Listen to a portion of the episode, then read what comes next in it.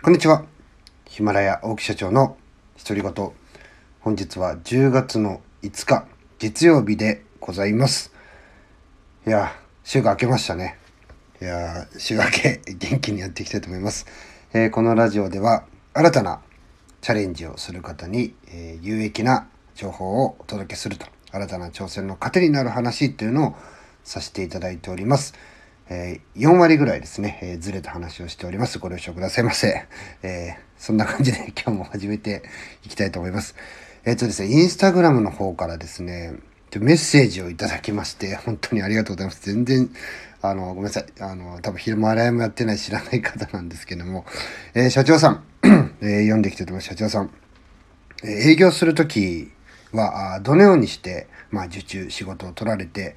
いますか？簡単にお聞かせくださいということなんですけども、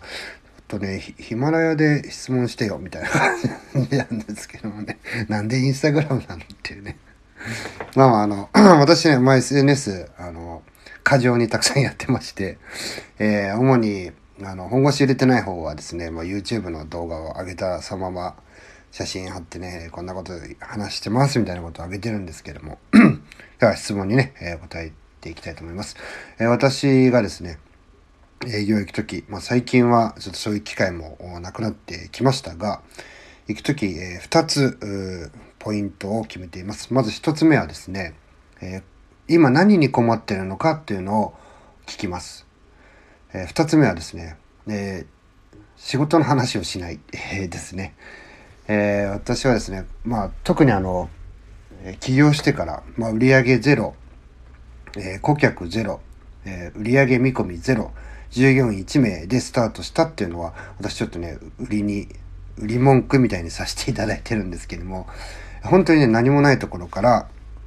えー、会社を立ち上げました。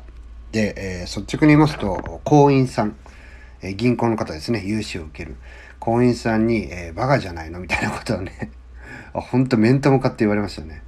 普通の人はね、みたいな話をされました。えー、例えばサラリーマン時代のところのお客さんを引っ張って起業するとか、フリーランスである程度実績を貯めてから法人化するとかっていうにするんですよと。あなたね、何も持ってこないでいきなりね、法人立ち上げてお金貸してくださいって。そんなね、未来予想図しかない。要はね、あの、信用がないということですね。えー、会社にお金貸せませんと。1年後また来てくださいっていうのがね、えー、僕のスタートだったんですね。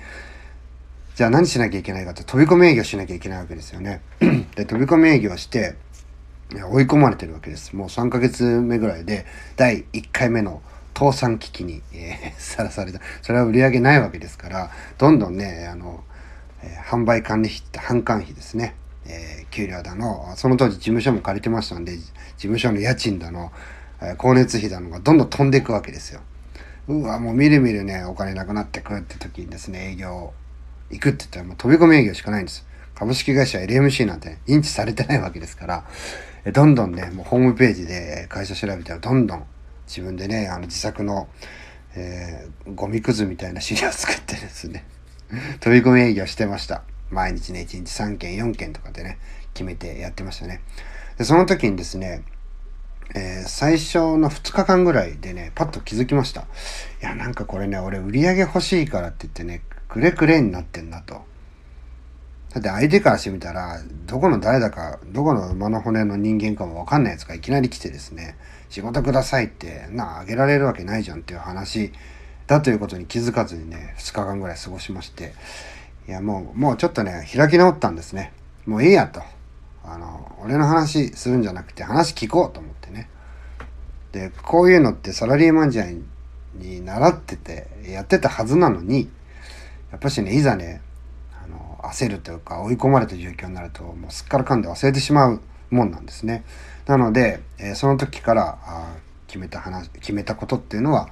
えー、まず困ってることは何なのかっていうのを聞く。で、その時点で、あ自分たちには協力できないなって思ったことに関しては素直に話をして謝って帰るっていうことをやってましたあすいませんうちできそうもないのであのお時間も無駄にするのも大変あの失礼なのでちょっとこれで 話を切り上げさせていただきますって言って帰ってましたねで、そこからね、あ、うちにもそれできるかもしれない。あもちろんその業種とか選定していきますよ。あの、かなりはしょってるわけですけども、あ、これうちだったらできるなっていうものにマッチした時は、その次はですね、えー、仕事の話は聞かれるまでしないようにしました。なので、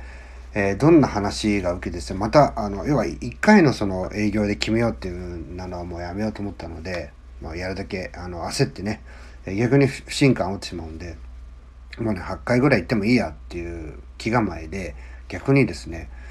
えー、自分の話とか、まあ、聞かれた質問ですね、どうして起業したんですかとか、今まで何やってたんですかとか、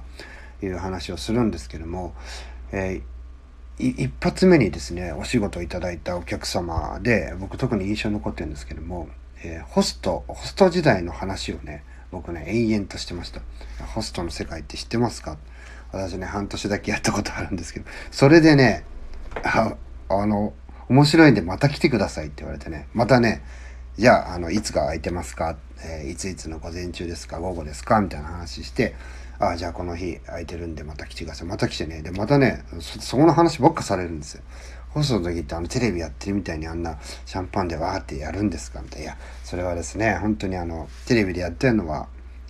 本当に一日の中で一部だけの話でして、もっとね、殺伐としてますよとか、あとあの、営業の手法とかね、そういうのをどうやって学ぶんですかまあ、キャッチーですね、今ないですけども、そんな話をしてですね、あの、なんか、なんか全然仕事の話してねえなって言って、えー、ある日ですね、仕事の依頼が来たっていうのがね、スタートでして、まあ、それからですね、えー、この2つですね、